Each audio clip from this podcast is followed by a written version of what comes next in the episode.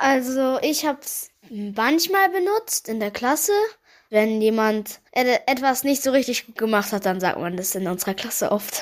Also ich kenne das Wort, ich benutze es jetzt nicht so oft, aber das heißt das, was peinlich ist. Manche Freunde benutzen es von mir, aber ich jetzt nicht so.